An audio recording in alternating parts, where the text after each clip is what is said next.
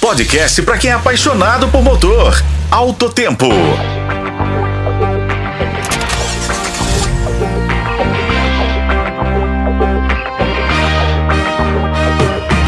Olá pessoal, sejam bem-vindos ao Alto Tempo. Sou Igor Veiga e o papo hoje é sobre um foguete. Quer dizer, um carro esportivo. A Honda acaba de lançar no Brasil o Honda Civic Type R. O modelo conquistou em 2022 o título de carro de tração dianteira mais rápido do mundo. A marca veio com o modelo contemplando cerca de 21 km de circuito de Nürburgring, na Alemanha, em apenas 7 minutos e 44 segundos, a uma velocidade média de 160 km por hora.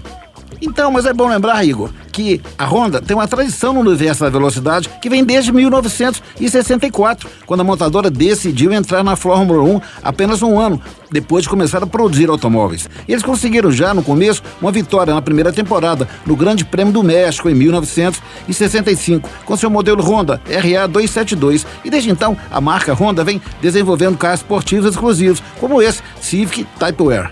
E falando de desempenho, Raimundo, esse Civic é simplesmente incrível. Ele conta com motor 2.0 turbo, 4 cilindros, de 297 cavalos e quase 43 kg de torque.